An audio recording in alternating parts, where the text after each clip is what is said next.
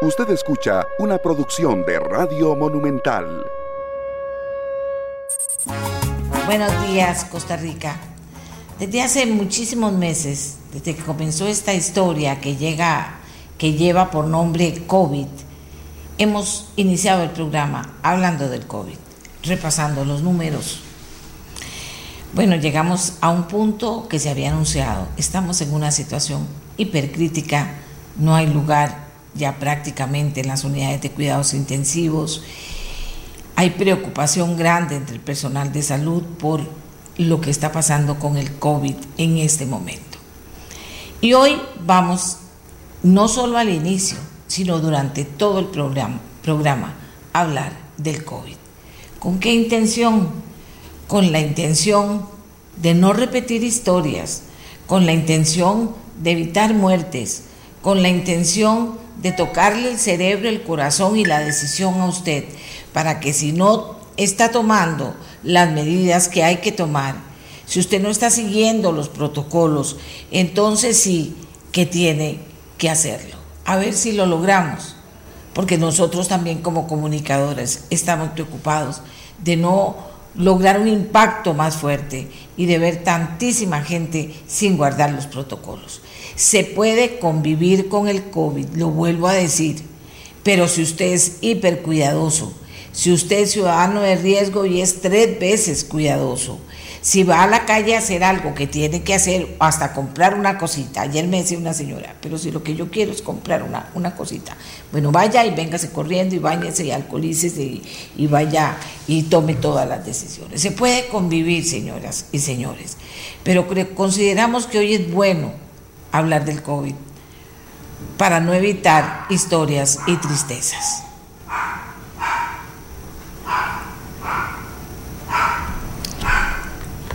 Para empezar.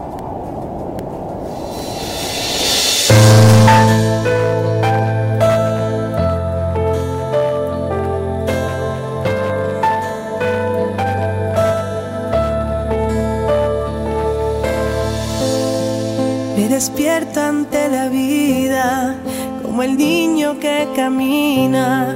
Voy haciendo fuerte el corazón en cada intento se levantan las banderas, algo nuevo nos espera, quedan tantas cosas bellas que alcanzar. No te me caigas hoy,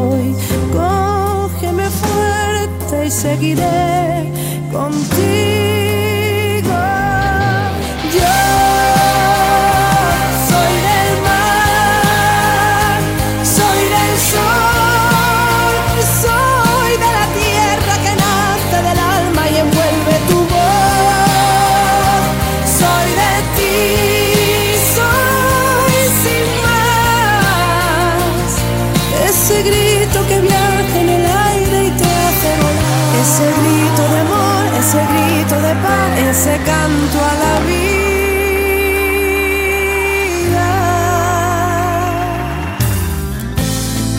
Porque el sueño está en mis manos. Si tú quieres, lo salvamos y que nadie nos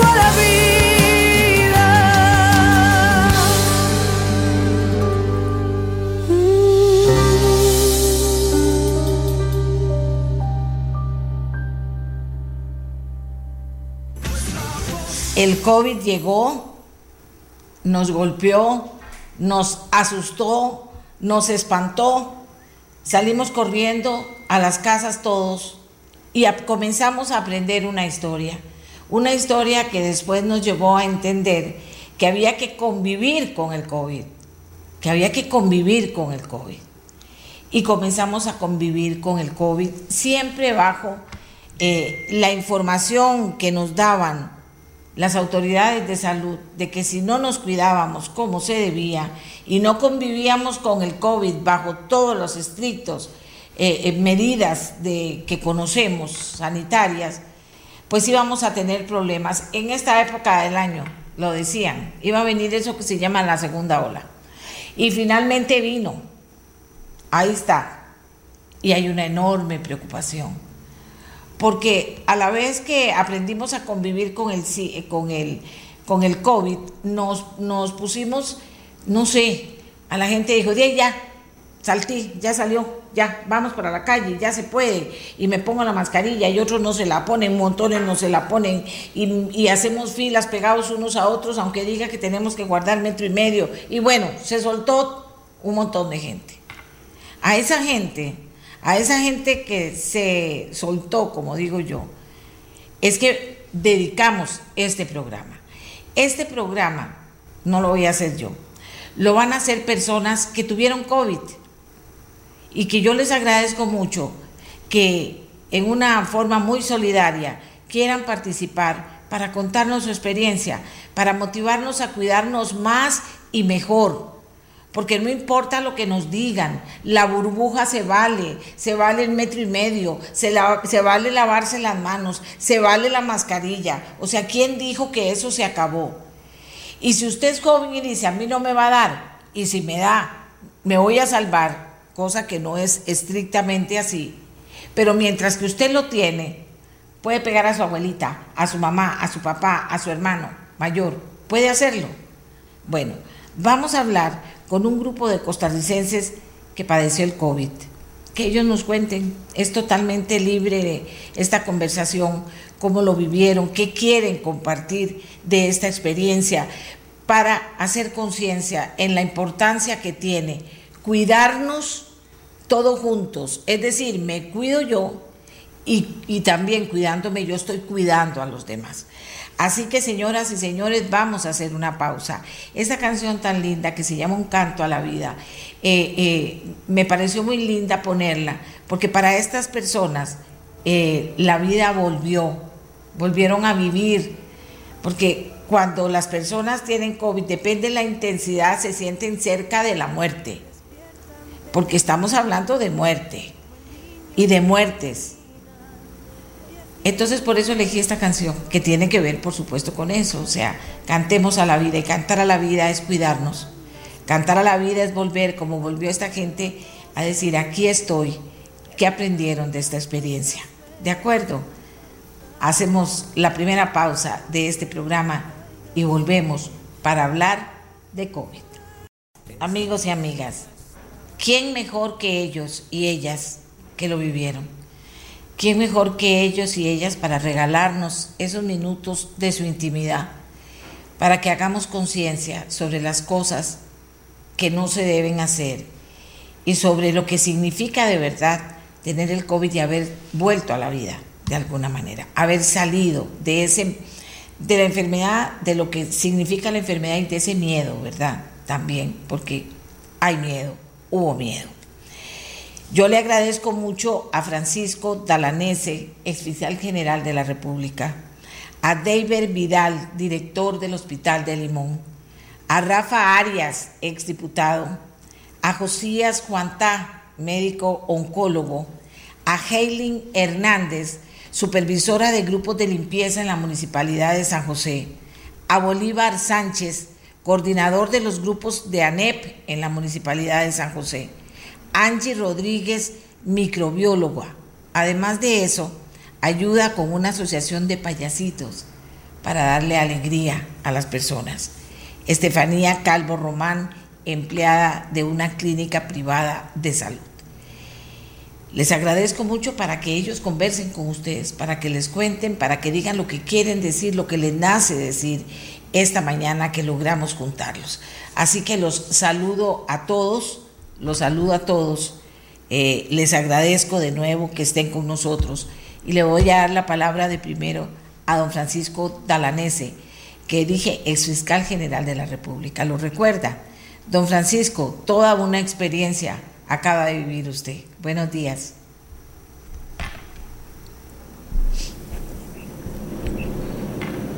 Buenos días, doña Amelia. Buenos días a los compañeros de compañeras de Zoom, a la audiencia.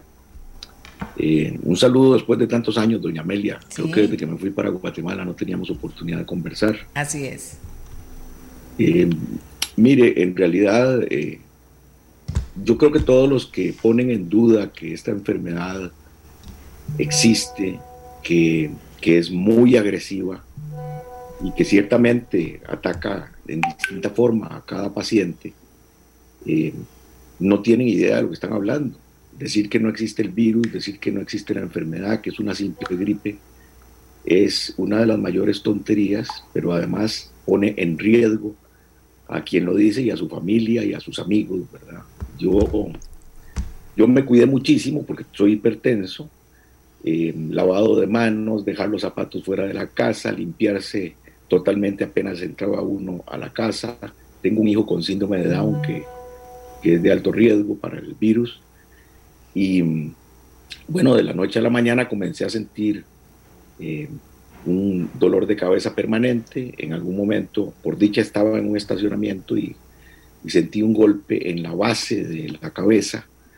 Eh, digo, sentí un golpe, fue un dolor tan intenso que yo no sé realmente si perdí el conocimiento uno, dos o tres segundos. Fue muy intenso. Por dicha no estaba en movimiento con el vehículo, de ahí me fui para la casa muy lentamente. Al día siguiente me practiqué los exámenes y salí positivo. Sacamos al niño de la casa inmediatamente. Eh, mi esposa también tenía COVID, eh, pero a ella solo le dio un dolor de cabeza que se, se, le quitaba fácilmente con analgésicos. Yo estuve muy mal.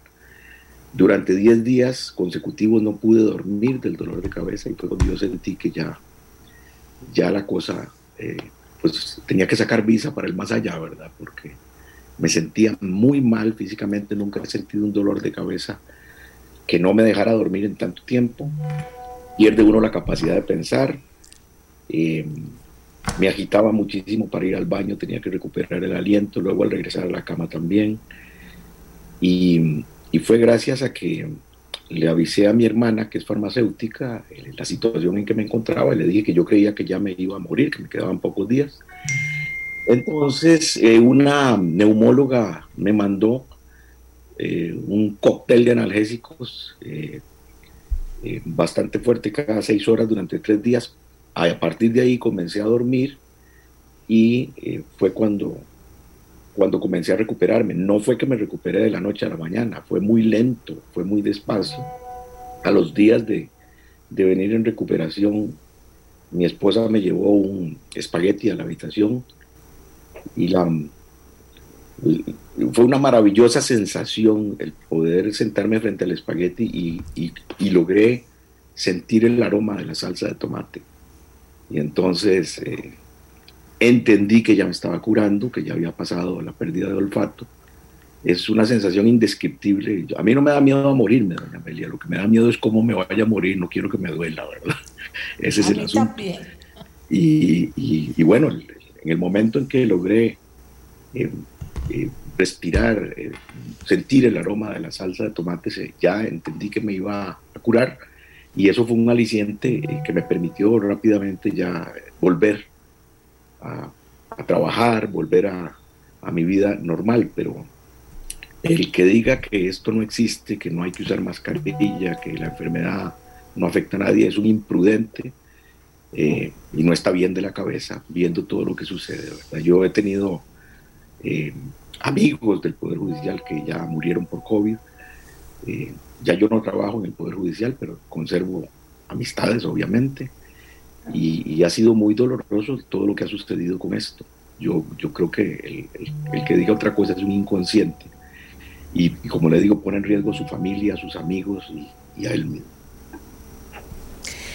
Sí, yo, cuando oigo hablar a las personas sobre el COVID, y a los médicos que han atendido personas y a las personas que han tenido la enfermedad, pienso que esto es tan diverso, ¿verdad? Cada persona le pasan las cosas de manera diferente, pero usted sabía, Francisco, que tenía COVID. Eh, usted dice, no le tenía miedo a morir. ¿A qué le tenía miedo? Al dolor, nada más. ¿A qué era lo que le tenía miedo usted? Porque dicen que la angustia que se vive esos días, sabiendo que uno tiene COVID, bueno, y con tratamiento, pero sabiendo que tiene COVID y se puede morir, es muy fuerte. Yo, yo en realidad lo que tenía, yo no le tengo miedo a morirme, eso es algo que va a pasar tarde o temprano, pero sí tenía miedo de ahogarme, de tener la asfixia, de que me entubaran.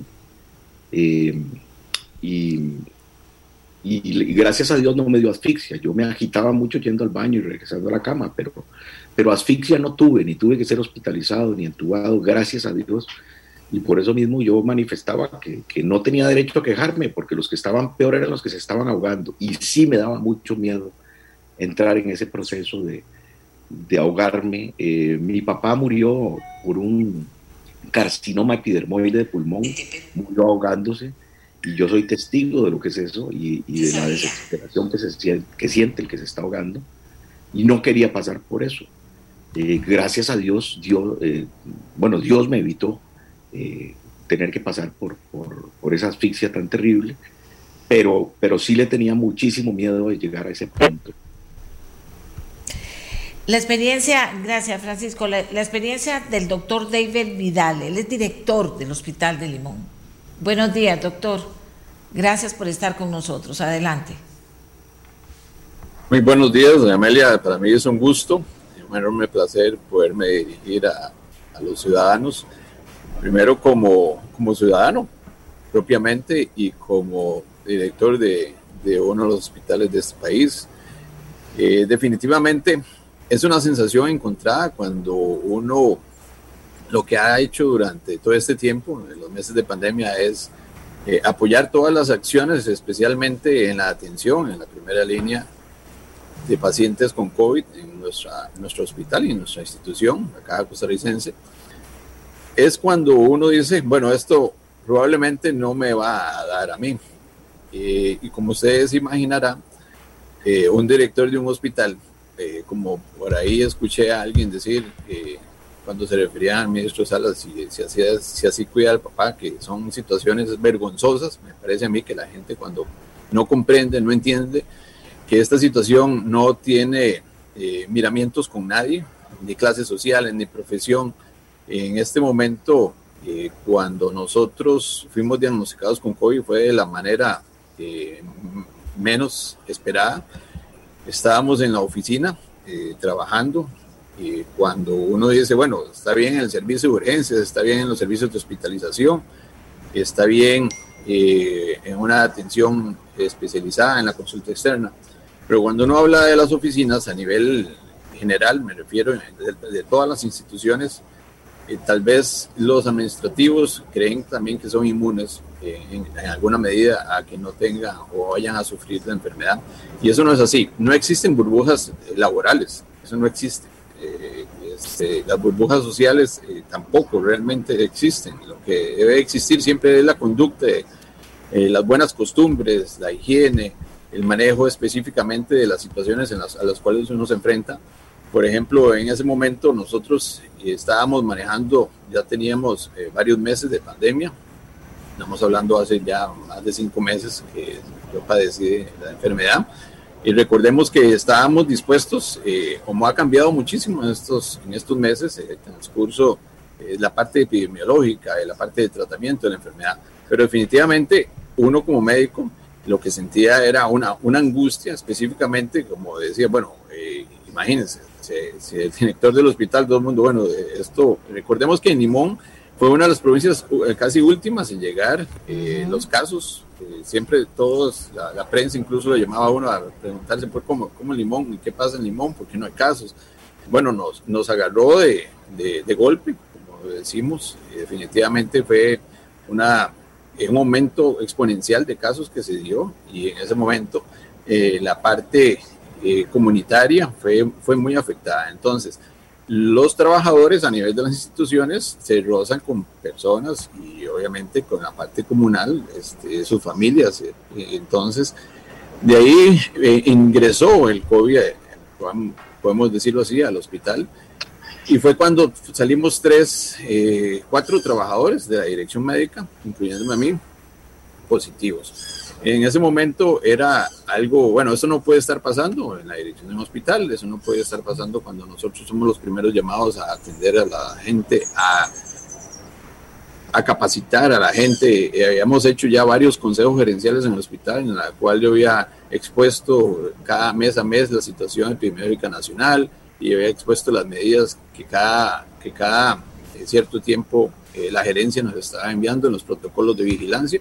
Pero bueno, eso fue un golpe, un balde de agua fría para todos y más que un balde de agua fría, la gran experiencia de poder decir en ese momento, bueno, eh, la, preocupación también de que el personal de salud eh, no somos eh, inmunes a esta situación, han, ya se han dado cuenta de la gran cantidad de personal de salud que ha estado infectado durante todos estos meses de pandemia pero no, no, es, no es realmente, eh, escuchaba al doctor eh, Ruiz en sus exposiciones un día de esto decir que no es un asunto de camas, definitivamente que no es un asunto de camas, es un asunto de conciencia, es un asunto de las conductas que estamos teniendo nosotros costarricenses.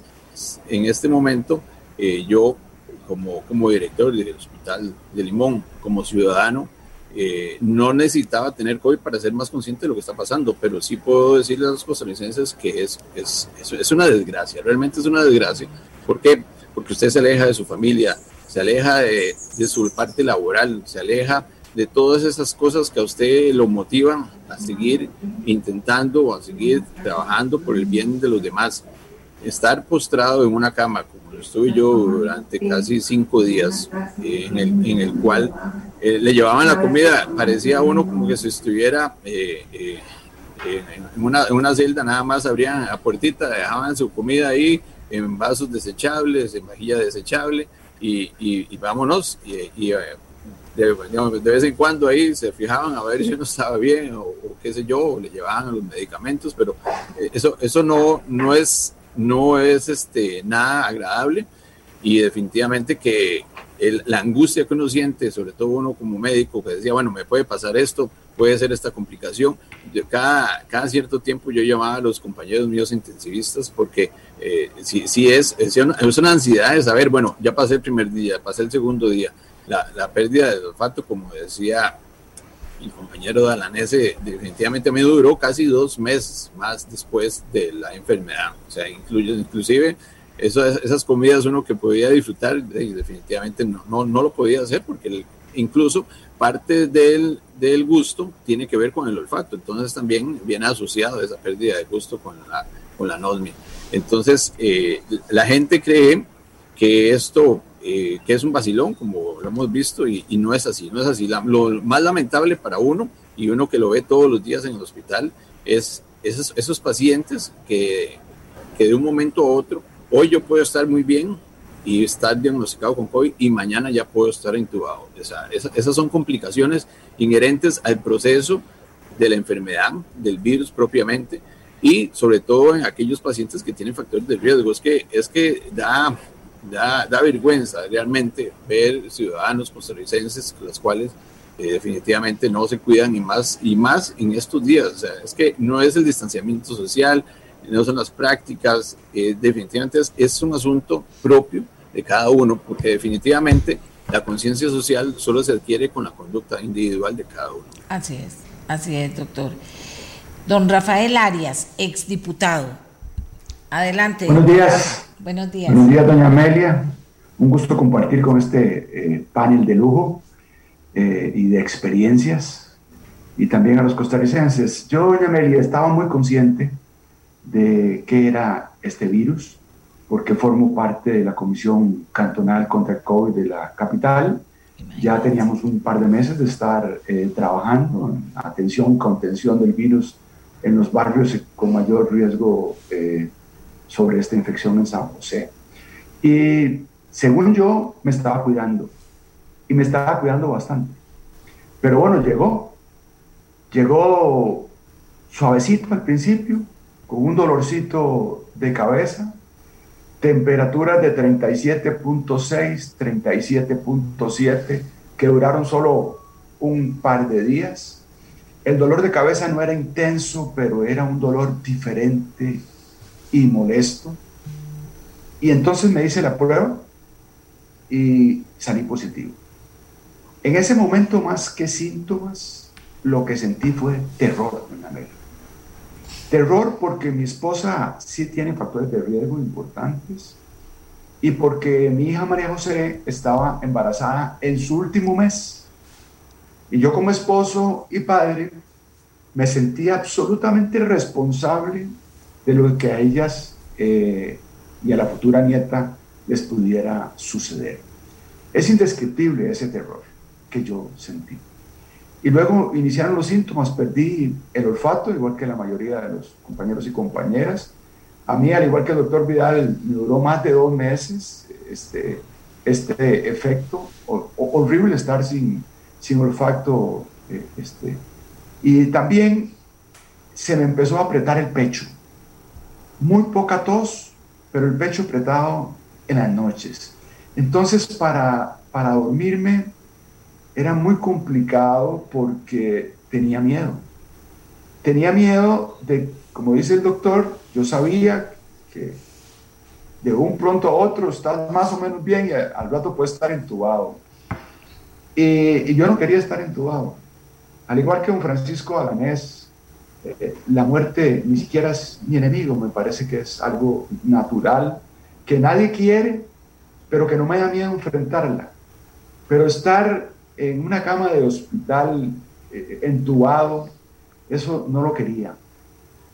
En ese momento que, ya los síntomas eh, llegaron a un punto de, mucha molestia y de mucha zozobra, apareció algo que me parece importante decirlo, que fue la solidaridad.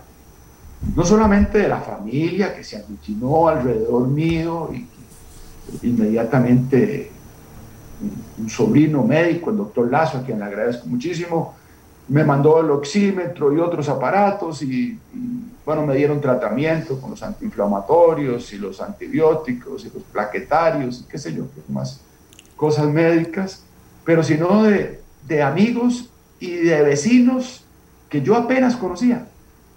Eh, y empezaron a llegar eh, el pollito para el caldito, la sopita para que se la tome, las hierbas para que huela, agua caliente y limpie las vías respiratorias.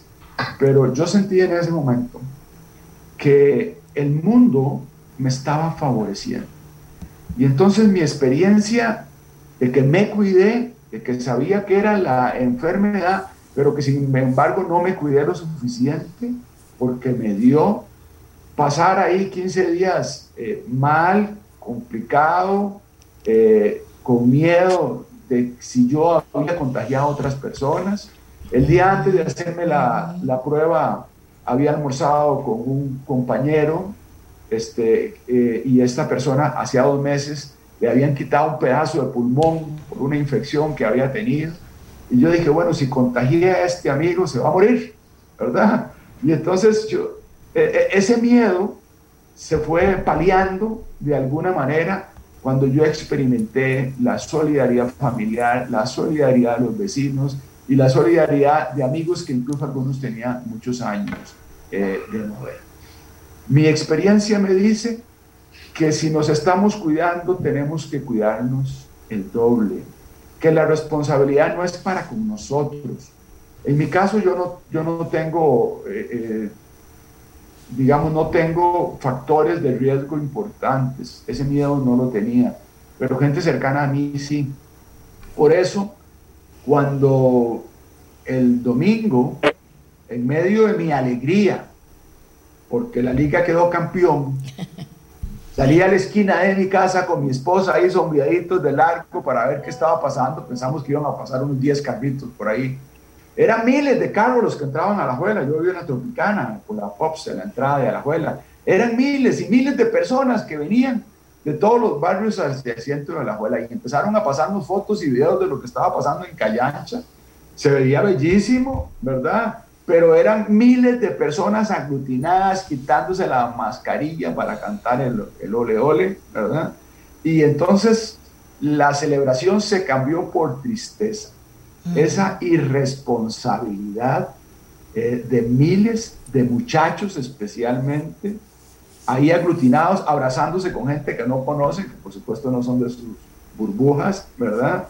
Y si ahí había uno o dos infectados, eso debe haberse multiplicado por miles.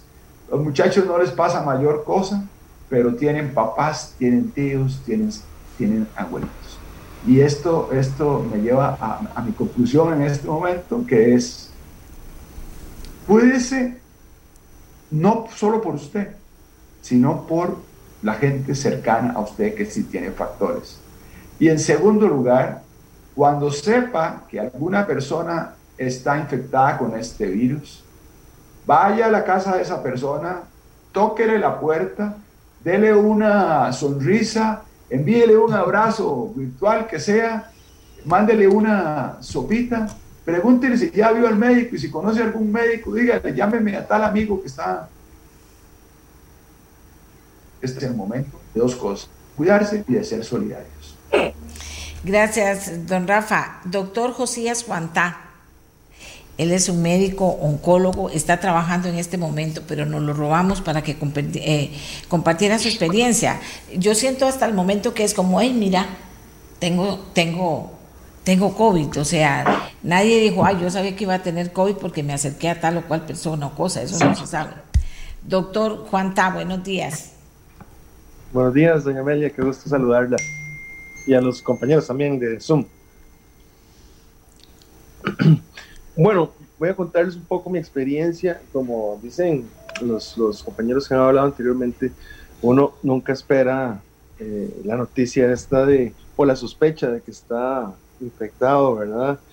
Eh, uno, eh, con las medidas que toma, pues cree que de alguna manera se encuentra a salvo, ¿verdad? Hasta que hasta que ya empiezan las sospechas de que algo no anda bien, ¿verdad? Ese fue mi caso. Eh, fue una, una eh, infección eh, como una quiebrahuesos, huesos bien fuerte en el, el, tercer, cuarto día, que fueron los días más difíciles para mí en mi caso, con fiebre de 40, 41, que difícilmente bajaba con con acetaminofén o Tilex que estaba tomando hasta cada cuatro o seis horas, incluso tuve que cambiar o agregarle otro medicamento porque los escalofríos y la tembladera y la sudadera era bastante. Eh, y después, conforme pasaron los días, el tercer cuarto día fue como los días más difíciles. Eh, se venían sumando síntomas, ¿verdad? Como pérdida del olfato, como el cansancio, el agotamiento, como contaban los compañeros, esa sensación de levantarse de la cama e ir a, hacerse la comida eh, o al baño, que se provoca un poco de agitación. Y todos esos síntomas que, dichosamente en mi caso fueron, fueron disminuyendo con los, con los días hasta el punto de, sentirme mejor después de 10 días. Lo que sí afecta mucho es la incertidumbre, ¿verdad? Especialmente uno como médico que tiene algunos testimonios que ha, logrado ver en el hospital de pacientes que a pesar de que no, no, no entraron de, un, de una vez con un cuadro severo, sino que se, han, se van empeorando eh, muchas veces en pocas horas. Entonces esa incertidumbre de, de qué, qué, cómo, cómo voy a estar mañana, ¿verdad? Cómo, cómo me voy a sentir mañana, qué, qué, qué, qué, es lo que seguirá, ¿verdad? Y esa incertidumbre, aparte de estar pues eh, confinado, ¿verdad? Eh, en la casa, pues y, y, solo, ¿verdad? Porque evidentemente había que cuidar a, a, la familia, mi hijo no estaba conmigo. Entonces, eh, todo eso, pues sí, realmente es un, son unas semanas o unos días bastante, bastante duros. Yo desgraciadamente eh, tengo la experiencia de perder a cuatro colegas, ¿verdad? Eh, y es, es, es algo, es una enfermedad muy traicionera, ¿verdad? Eh, se, sabe que hay factores de riesgo que, que, hacen que una, un paciente pues tenga mayores complicaciones, de mayores posibilidades de complicarse, pero también hay pacientes o hay personas que no tienen factores de riesgo que se han complicado y han muerto, ¿verdad? Eh, son muchos los factores que, que, influyen en que alguien se ponga mal.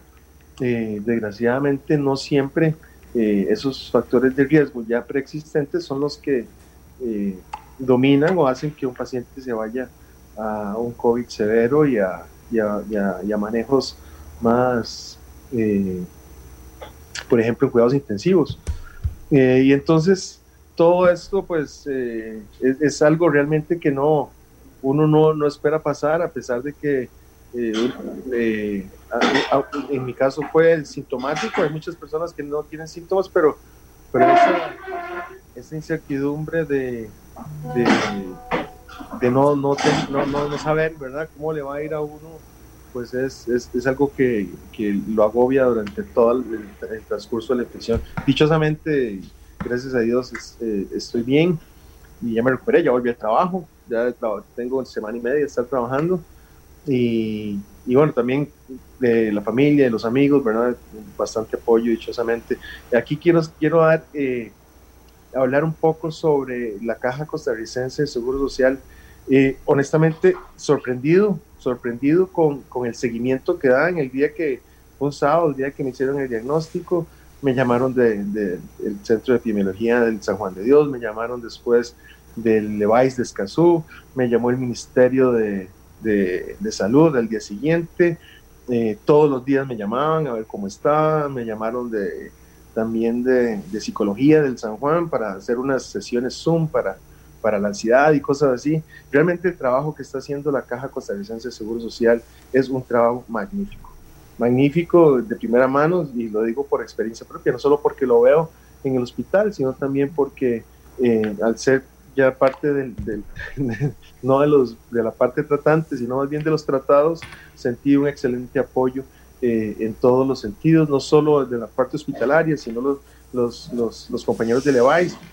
Alguna gente podrá decir que los, trataron bien porque soy médico, pero realmente los compañeros de, de eh, de Escazú y el Ministerio de Salud, pues no sabían que yo era médico, ¿verdad? Sino un, paciente más y estoy muy agradecido con, con ese seguimiento que hicieron conmigo. Gracias, gracias, doctor. Heilin Hernández, supervisora del grupo de limpieza de la Municipalidad de San José. Heilin, hola, es que yo no los conozco, a la mitad no conozco. Heilin, hola, buenos días. Buenos días. Yo les cuento mi experiencia. Desgraciadamente, no fue igual que la del doctor. Yo cuando comencé con los síntomas, fue un pequeño dolor de cabeza yo soy una persona que padezco de migraña, padezco de alergias, uno asume que es la migraña que viene padeciendo toda la vida. Era un dolor de cabeza no muy fuerte, pero constante. No se le quita un dolorcito necio, que dice uno. No se le quita con nada. Y ese dolorcito fueron dos, tres días con ese dolorcito de cabeza. Me llegó la pérdida de olfato. Ya cuando usted pierde el olfato dice que está pasando algo ya no es normal. Me fui, me hice la prueba, al siguiente día me llamaron a darme el resultado, que era positiva. Lo primero es pánico, lo primero que uno tiene es pánico. Se dice, ¿y ahora qué? ¿Y mis hijos qué? Yo, este, nosotros vivimos en un pequeño departamento con solo un baño. El miedo, ¿qué va a suceder con mis hijos? ¿Cómo me voy a aislar yo por completo estando en un lugar tan pequeño? ¿Cómo hago para que mi bebé de 5 años no se contagie? Fue algo terrible. A mí lo que me dio fue eso, nervios, me daban náuseas, mareos, no tenía dolor de nada. Desgraciadamente a mí me llamaron el día para darme el diagnóstico y nunca más. Yo no recibí ningún, me dijeron, la van a llamar de Levi's, la van a llamar de no sé a dónde. Nunca me llamaron de nada. Tenía que recoger medicamentos en el Levi's porque tenemos, mi papá es diabético y él necesitaba su insulina, necesitaba sus tratamientos y nunca nadie se presenció a me dijeron, van a llegar a recoger las recetas para traer el medicamento, nadie, nunca se me llamó, nunca se me preguntó cómo estaba. se imaginan el miedo que siente uno de sentirse solo, con ese pánico, uno que es muy ignorante y no sabe qué hacer. Gracias a Dios no nos fue tan mal, fue mi hijo el mayor, perdió el olfato, absolutamente nada más. El bebé, gracias a Dios, no, no presentó síntomas, mi otra hija, ninguno más en la casa presentó síntomas, pero fue duro. Fue muy duro el proceso.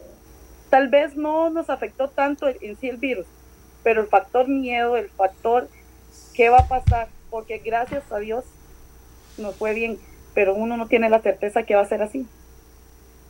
Uno no tiene la certeza de que le va a ir bien, uno no sabe qué va a suceder. Fue muy duro. ¿Y cómo se siente ahora? Este, yo apenas tengo dos días que me levantaron la cuarentena. Todavía estoy, ahorita estoy conversando con usted, estoy en un temblor es porque no puedo estar mucho tiempo sentada. Tengo que recostarme, tengo que, me mareo mucho. Todavía. Y ya la revisaron, ya saben qué es lo que le pasa, por qué tiene esos síntomas. No, porque me llamaron el primer día para decirme que la prueba era positiva y me llamaron eh, Santiago para decirme que había salido de la cuarentena. Le expliqué lo que tenía y me dijeron que eran secuelas. Solamente. Ay, no, no, no, no, no. Yo sé que hay secuelas y todo, pero va a ver, ahora que alguien por lo menos le diga cuánto tiempo las va a tener, qué puede tomar, qué puede hacer. Un abrazo, gracias por compartir su experiencia. Mejor parece ir a una vueltica y después se vuelve a sentar para que no se sienta tan angustiada. Gracias, Helen. Vieron que, lo que son las cosas, ¿verdad? Pensé en mis hijos, por supuesto. Y después, ¿qué hago para poder convivir con mis hijos aquí y no dañar a mis hijos o, contaminarlos o pasarle la enfermedad? Que dicha que no pasó a más, de verdad. Bolívar Sánchez, él coordina los grupos de la ANEP en la Municipalidad de San José. Don Bolívar, a ver, ¿cómo le fue a usted? Eh, buenos días, compañeros y compañeras, Costa Rica en general. Este, sí, doña Amelia, lo mío fue eh, para mí más, muy duro, muy duro. Eh, en el trabajo estábamos eh, reunidos tres compañeros y un, supervisor nuestro llega y dice que se sentía mal. Ya teníamos sospechas, porque usted sabe que nosotros en la recolección de basura estamos expuestos a todo, a todo eh, clima, eh, sol, agua, lluvia, todo y teníamos las sospechas de un compañero de aseo de días. Nosotros somos de recolección y él es de aseo de días, pero ellos se reunían en cierto momento a la hora de café eh, o a la hora de almuerzo o a la hora de salir a jugar dominó. Resulta que para esos tiempos eh, ese compañero dice, me siento un poco mal. Ya sabíamos y nosotros estamos más bien a la espera de que en cualquier momento se desatara esto en el plantel central. Y ya no fue para nadie. Inmediatamente yo sospeché la situación y yo me fui directamente a la clínica, le expliqué a la, primera que me atendió que yo estaba sospechando de un compañero con esto del COVID. Inmediatamente me tomaron los signos, yo no era hipertenso, no, no soy hipertenso, soy diabético, pero eh, la enfermera le dice a la doctora, viene uno sospechoso, porque tenía alterada la presión. De ahí me pasaron a hacer la prueba, yo me confiné, me aislé, llegué a mi casa y me hice a un lado, le expliqué a mi esposa eh, que, que seguro estaba con COVID y mi esposa y mis hijos se pusieron a llorar porque lo que uno veía en la televisión es solo muerte, muerte muerte muerte. Y ya yo me daba por muerto con esto. Y máxime que no sabíamos qué hacer porque nada más me mandaron a, aislarme a la casa y sin absolutamente qué tomar, que nada, solo lo que tomaba era agua. A los dos días me vino la prueba y me dicen que estoy positivo. Otra vez me di por muerto ya era anímicamente, y yo no, es lo que le espera a uno, morirse por el COVID. Y así pasaron los días, un cuadro de fiebre, unos días sí, otros no, pero me sentía muy bien Después me dio un cuadro de diarrea un día, al día siguiente no. Al noveno día, para no cansar con el cuento, no podía respirar. O sea, la gente cree que porque ser asintomático ya pasó el problema. La gente se ha conformado, compañeros y compañeras. La población en general se ha conformado, algunos los oye uno decir, no hombre, a mí me dio eso, pero no saben lo que se está jugando. Por eso tenemos que cuidarnos un montón y mucho más, como dice el Comanche Rafael, porque esto sí es doloroso. Máxime Doña Amelia, cuando ese número 9, esperando en la primera confinación que me hacen, yo me levanto ese día y no puedo respirar. No puedo ir al baño porque no puedo moverme porque si me muevo me ahogo. Entonces yo pegué un grito a mi esposa y llegó mi hijo, que es el más imperativo, y me dice, pa, ¿qué pasa? Le digo, si quieres, áfele la llanta a la bicicleta porque necesito aire. No puedo respirar. Doña Amelia, cuando yo me acuerdo de esto, yo decía, me voy a morir. ¿Qué pasa con mis hijos? ¿Qué pasa con mi familia, con mis amigos? No sé si me va a dar tiempo de llegar al hospital 20 minutos duró la ambulancia, creí que fueron tres días. Estaba deseando oxígeno. Cuando llegué a la esplanada, inmediatamente suero y oxígeno. Me pasaron a cuidados intermedios. Ahí duré un día. En cuidados intermedios me dijeron ya no lo podemos tener más. Va para cuidados intensivos. Otra muerte más, dije yo. De cuidados intensivos no salgo. Porque eso es lo que le vendían a uno. Y bueno, me pasaron a cuidados intensivos.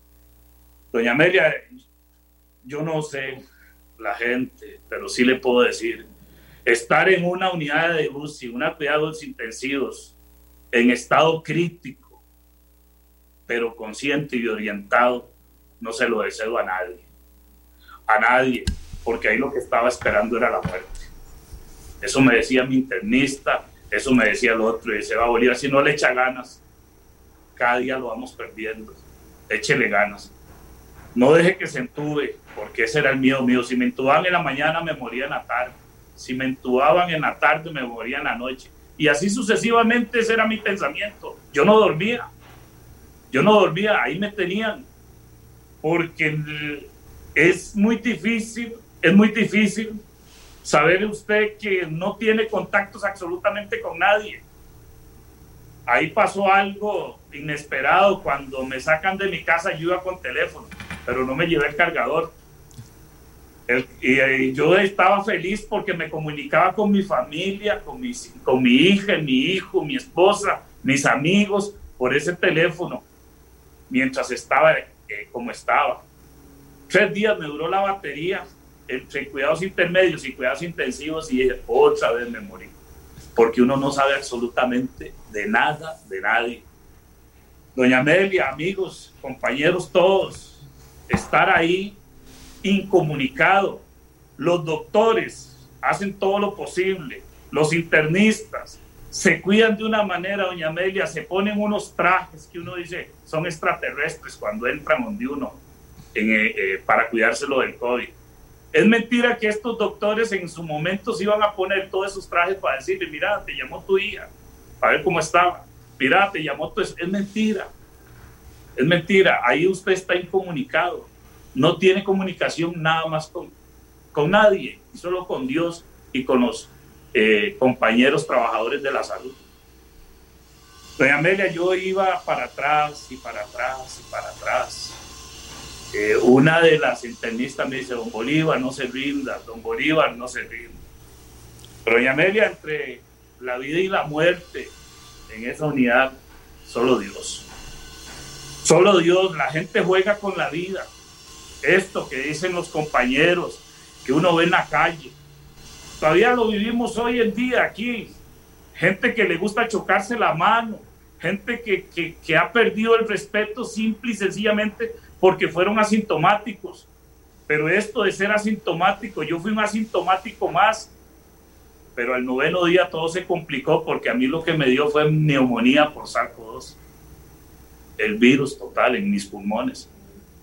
Y nadie cree hoy en día de los que estuvimos allá que yo esté vivo.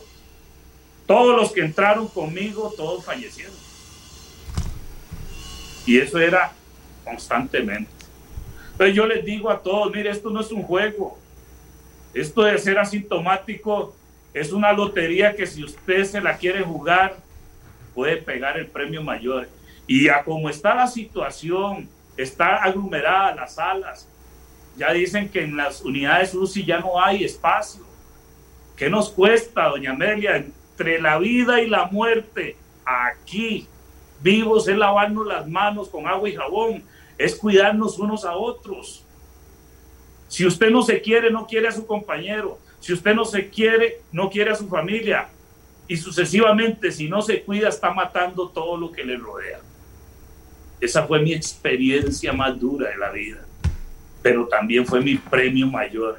Porque nadie quiere morirse. Nadie quiere morirse. El no tener miedo a la muerte es que eh, eh, no es quererse morir. Lo feo es como decían los compañeros, perdón la expresión, es como morir. Y saber que las bolsas iban y venían, y saber que tenía un par de bolsas a la par, porque me daban ya listo.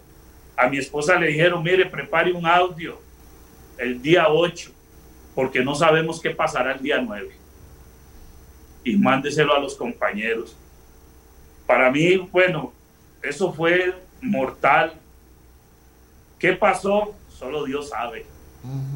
Solo Dios sabe. El día 8 en la noche me acosté, me rendí, le dije a Dios hasta aquí. Estoy cansado. ¿Qué pasó, doña Amelia? Vuelvo a repetirlo, y compañeros, no sé qué pasó. Porque cuando me desperté me estaban bañando. Cuando reclamé por el, por el oxígeno me dijeron que me lo habían quitado entre 12 y 1 de la mañana porque era el oxígeno más bien me estaba ahogando. Gracias a Dios hoy estoy aquí. Y con autoridad le digo a todos y en Costa Rica en general, no juguemos con eso. Cuidémonos para poder tener una Navidad bonita. Cuidémonos para poder empezar un año nuevo como Dios manda. Yo perdí una media hermana hace 10 días por el COVID también es muy duro, doña Amelia, compañeros. Costa Rica en general, no seamos irresponsables. No, un abrazo, don Bolívar, ¿eh? una experiencia muy dura, realmente, un abrazo. Eh. Le da una oportunidad maravillosa para que siga dando guerra, don Bolívar. Muchas gracias. un abrazo. Eh, Angie Rodríguez, ella es microbióloga. Angie, buenos días. Hola, buenos días. Angie Cervantes. Cervantes, perdón. mi mamá, pero el de mi papá me lo pusieron primero, Angie Cervantes. Un gusto a todos, buen día. Este, vamos a ver, yo trabajo en oficinas centrales, yo soy microbióloga, a mí me llamó este, el gerente médico para que les ayudara con el tema del laboratorio clínico y el tema de pruebas a oficinas centrales cuando empezó la pandemia. Yo me recuerdo que cuando llegué al CCO en oficinas centrales, este, mi jefe estaba hablando de las proyecciones y decía de, 2.500 muertos en tal, entonces las proyecciones según los cerveceros y todo, yo, 2.500 muertos. O sea, podría conocer alguno de estos muertos y llegué a hablar con mis papás y les dije a ustedes de aquí no se mueven, las proyecciones hablan de miles de muertos, este, y en algún momento eh, a uno le, le resultaba como muy real esto, ¿verdad? Después, hace unos dos meses, este, bueno, yo he estado trabajando, por ahí estuvimos en el hospital este, Tony Facio, donde el doctor David Vidal con el laboratorio de diagnóstico molecular, este, que por dicha es el último laboratorio de diagnóstico molecular que acabamos de, habilitar para hacer eh, diagnóstico de PCR para, para SARS. Este, y hemos estado trabajando en esto, en diagnóstico durante todo este tiempo, ¿verdad? Haciendo además este, muchísimo trabajo para darle cobertura a todas las pruebas y pues darle mayor acceso a la población a esto. Hace unos dos meses este, enfermó el papá de mi mejor amiga, mi mejor amiga vive yo me creé con ellos en, aquí en Grecia, este, y eso que uno sigue preguntando, ¿y qué pasó? Y esto, y cuando me di cuenta, ella y la hermana de Praga y todas se vinieron para acá porque el papá estaba muy grave, el papá falleció, y yo acompañé a mi mejor amiga y recuerdo estar en, en, el SEAC y nos dejaron, me dejaron pasar con ella porque solo dejan pasar a una persona.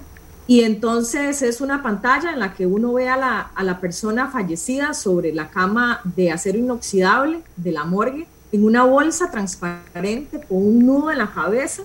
Este, y, y mi amiga, yo estaba abrazándola y mi amiga vio al papá y están diciendo el nombre en la grabación del video y dijo, sí, ese es mi papito. O sea, fue un momento tan fuerte y yo dije, wow, entonces cuando a uno los muertos le empiezan a caer tan cerca, uno dice, wow, wow, wow, como esa, esta experiencia que nos acaba de contar el compañero, que realmente cuando está tan cerca, y a veces, inclusive ayer me hicieron un comentario, ¿qué, Mop? Esa vara es como una gripe, ¿verdad? Usted no le pasó nada. Y yo, mm, Vieras que qué duro fue estar con mi mejor amiga reconociendo a papá en el SEAC. Vieras qué fuerte. Este, con respecto a mi, a mi, a mi enfermedad, yo, pues como usted lo mencionó, yo soy la directora y fundadora de Hospizonrisas Costa Rica, que es una, una organización de intervención artística hospitalaria con payasos de hospital. Trabajamos hace 14 años en el Hospital Nacional de Niños y tenemos para diciembre un programa de villancicos que hemos tenido que, y este año pues hicimos muy pocas visitas con, protocolos, fuimos al Hospital San Juan de Dios, hicimos una visita al Monseñor Sanabria, allá estuvimos con el doctor Álvarez en el Monseñor Sanabria, organizamos para la iluminación del árbol, hicimos un video todo muy bien, todos los protocolos, mascarilla todo el camino, mascarilla todo el tiempo, y en la cena, muerta, muertos del hambre, casi las nueve de la noche, después de todo el trabajo, nos sentamos en las mesas muy separados, igual, ¿verdad? Pero éramos como ocho personas. Y en la mesa donde yo estaba sentada, en la cabeza de la mesa, era un compañero que el, el abuelo acaba de fallecer hace como cinco días de COVID. Él estaba contagiado era asintomático, no sabía. Este, llegó total y completamente bien, sin ningún síntoma, todos estábamos bien. Y en ese momento donde estábamos cenando, ahí nos contagiamos, porque nos contagiamos la persona que estaba sentada a la par y la que estaba al frente. Los que ya seguían, no les pasó nada. Entonces, ahora inclusive yo estaba haciendo un llamado, o sea, estos, estos días de fiestas, a lo que nos reunimos es a comer y no necesariamente es con nuestra burbuja más cercana uno no necesita ver en la otra persona síntomas ni absolutamente nada para contagiarse. Nosotros nos cuidamos durante las 10 o 12 horas que hicimos esa visita y el único momento en el que nos quitamos la mascarilla fue para comer porque necesitábamos quitar la mascarilla para poder comer. Este, en las mesas no hay suficiente distancia para que uno se pueda poner a dos metros de distancia de una persona con la que no convive y uno nunca sabe la relación que ha tenido con otras personas esa persona. Este, algo que quisiera rescatar de, de, los compañeros de don Francisco Dalanese, este, que coincido, uno no sabe lo que tiene hasta que lo pierde y en efecto con este tema de, de síntomas COVID, uno no sabe lo que tiene hasta que lo pierde, no tener el gusto y el olfato son este, cosas que uno a veces no valora, o sea, de verdad es tan importante poder oler, hasta para la seguridad, me decía una, una, una amiga que, que tuvo COVID, yo me despertaba en la mañana asustadísima que si la casa se me estaba quemando, yo no iba a poder oler la casa que se estaba quemando. El, el olfato y el gusto nos sirven para demasiadas cosas y eso ha servido muchísimo para valorar, valorar cada momento que respiramos, como Oliver, ¿verdad? Que, que tuvo esta experiencia tan fuerte con el tema de la respiración, ¿verdad? Valorar y darle gracias a la vida por el privilegio de poder respirar cada segundo, que lo hacemos de manera este, automática e involuntaria este, de don Rafael, definitivamente coincido con el hecho de la solidaridad y yo creo que este, también es un llamado a la población para que seamos muy solidarios. Yo creo que esto de, de tanta gente que de pronto no es un contacto cercano de uno, que no están todo el tiempo, pero súper preocupados. Yo quería hacer la prueba de decirle a la gente, sí, venía a dejarme, porque todo el mundo me ofrecía venir a dejarme comida. Y yo dije, pero voy a guardármelo para cuando tenga gusto, porque ahora sin gusto, como que me vengan a dejar comida y ganarme esas calorías de pura vara, como que no. O sea, entonces voy a probar ahora todos esos ofrecimientos. Ahora voy a decirles, ya tengo gusto, vengan a dejarme lo que me estaban diciendo. Este, y pues el último llamado que quisiera hacer, doña Amelia, esto es muy importante, este, y yo quiero cerrar con esto. Hemos viendo los, los resultados epidemiológicos y el movimiento de cómo la gente están aumentando, vamos a ver, tenemos un dilema, están aumentando las muertes, están aumentando las hospitalizaciones, pero están disminuyendo la cantidad de pruebas que estamos haciendo. Desde la última semana de noviembre hemos estado eh, procesando menos muestras porque las personas no se acercan a, las, a los centros de salud a hacerse la prueba. Hay diferentes razones. ¿Por qué? Porque si me hago la prueba me va a mandar una orden sanitaria y no voy a poder trabajar, porque si me hago la prueba voy a tener orden sanitaria y no voy a poder salir para las fiestas navideñas, porque la gente le está perdiendo el miedo al COVID por muchísimas razones. Este, esto es muy preocupante porque ya las personas cuando llegan a los, a los centros de salud llegan a hospitalizarse, llegan porque les está faltando el aire, llegan porque de verdad se sienten muy mal. Este, y yo creo que el, llamado que quisiera hacer es a que se hagan la prueba, que se acerquen. Este, yo creo que de todos los que hemos este, intervenido, este, muchos han dicho que, que lo confundieron con otra cosa, que creyó que era la migraña de siempre. Este, y de verdad, ahorita no está circulando casi ningún otro virus. O sea, realmente si ustedes ven las, las estadísticas epidemiológicas y el rastreo de vigilancia epidemiológica de virus respiratorios, todo es SARS. O sea, casi que cualquier síntoma que tengamos en este momento hay que sospechar de SARS. Entonces, aquí el llamado de verdad es hacerse la prueba, a, a saber si tenemos o no tenemos, a cuidarnos, a aislarnos, a ser responsables, así como dijo don Rafael, o sea, que las calles se abarroten de manera descontrolada porque un equipo de fútbol gane un campeonato y que nos abracemos con desconocidos como si nada estuviera pasando, realmente es muy triste para, para nuestra realidad, porque así como la experiencia de don Oliver, yo creo que, que hay muchísimas y hay muchas personas que hemos visto morir, personas muy cercanas y hemos visto mucho sufrimiento de cerca, esto no es una gripe. No, muchas, muchas gracias, Angie, muchas gracias. Yo sí rezo todos los días porque Dios me cuida a toda la gente, a toda la gente que conozco y quiero, pero, pero realmente más que rezar, uno tiene que hacer el propio por cuidarlos en la práctica, sin duda alguna. Estefanía Calvo es ya trabaja en una clínica de salud privada. Hola, hola Estefanía, bienvenida.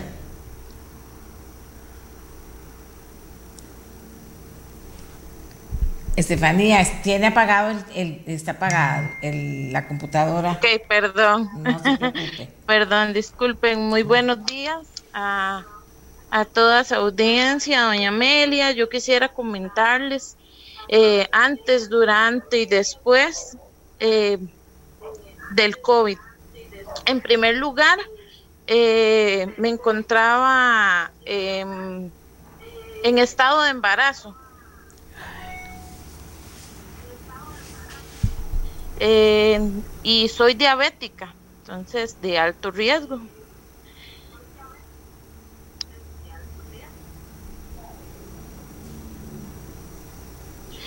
Em, fue muy difícil porque nadie me pudo acompañar cuando yo lo necesitaba, pero comprendí que, que teníamos que seguir todos los protocolos por el bienestar de mi bebé, de mi familia.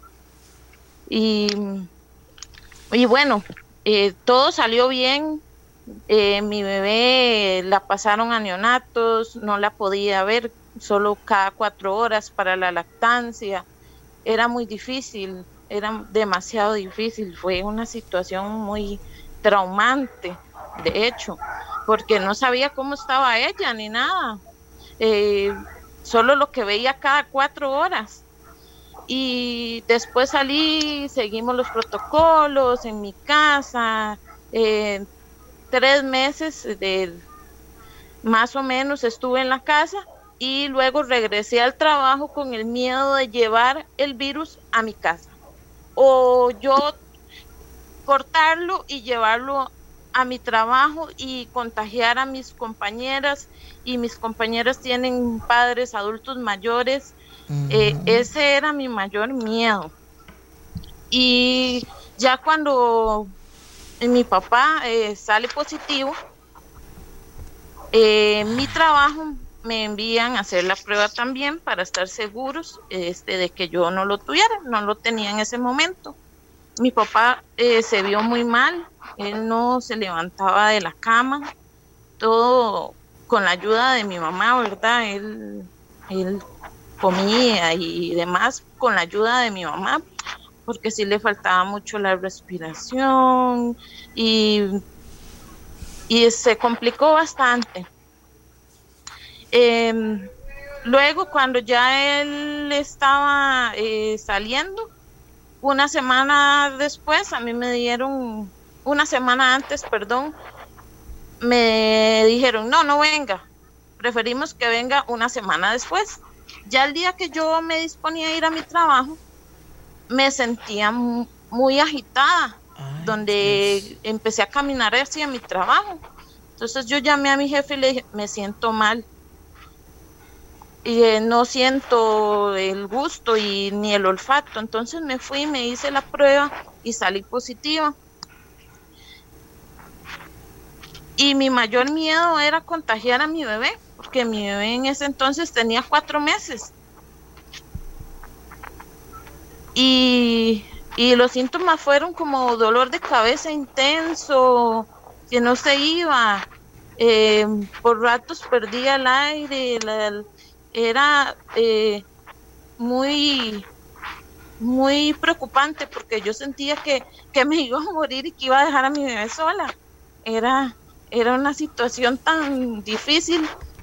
Mm, bueno, nos tuvimos el, la cuarentena y no habíamos ni ido al súper ni nada, no tenemos familia cerca. Entonces eh, tuvimos que jugárnosla con lo que teníamos. Fue muy duro.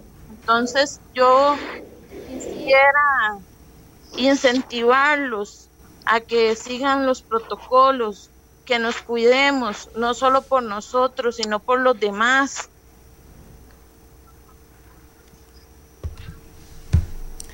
Muchas gracias. muchas gracias. Muchas gracias. Francini, también tengo a Francini. Es la última historia de hoy y después vamos a repasar a ver qué se le ocurre a cada persona ya más cortito, decirle a los que nos están escuchando. La gente está impactada, la verdad, ojalá que eso nos, nos ayude a, ay Dios mío, a salvar vidas. Pero tenemos, eh, tenemos con nosotros a Francini Chávez. Adelante, hola. Hola, buenos días, doña Amelia, a todos los oyentes y los compañeros. Muchas gracias por la invitación. Este, un resumen de todo, porque creo que cada uno de los participantes expusieron eh, cosas en común que nos dieron a los que hemos tenido la enfermedad de COVID, ¿verdad?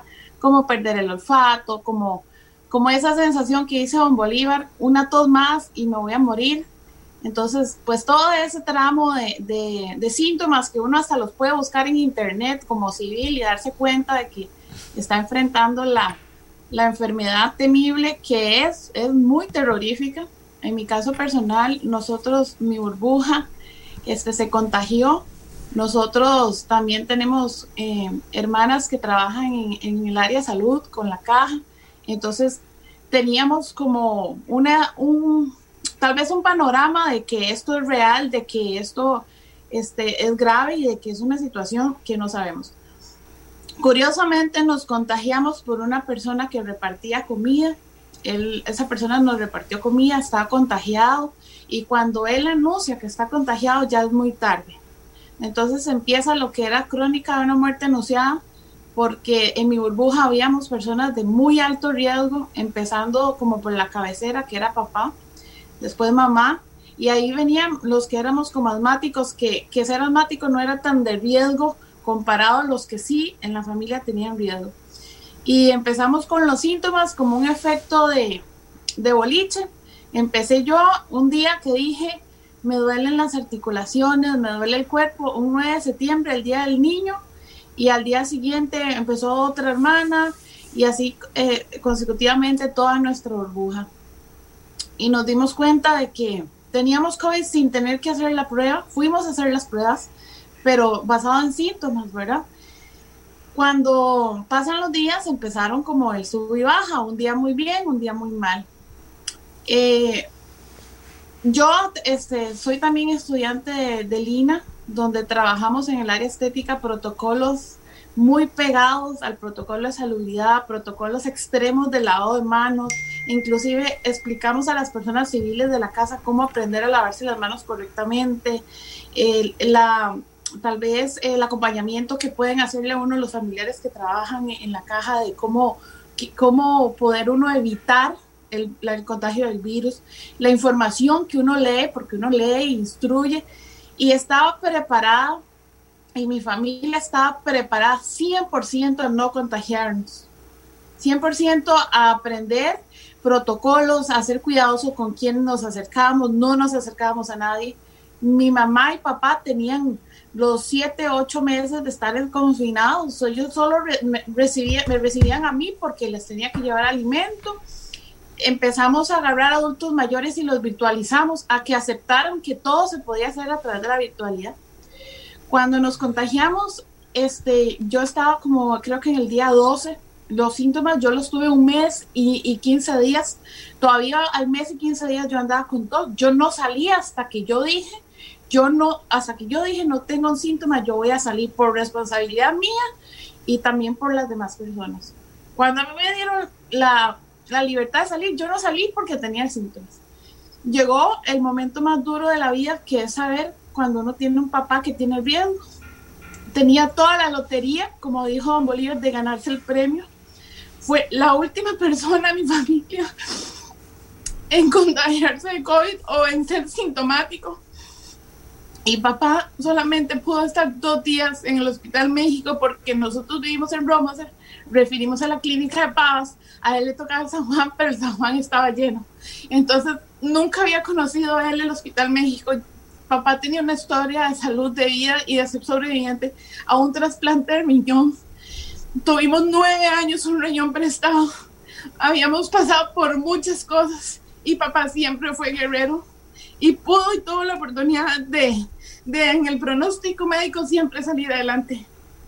Y, y, él un día lo dijo, si a mí me da COVID, ya ustedes saben, ¿verdad? Y lamentablemente papá ni siquiera pudo ir a comprar el pan.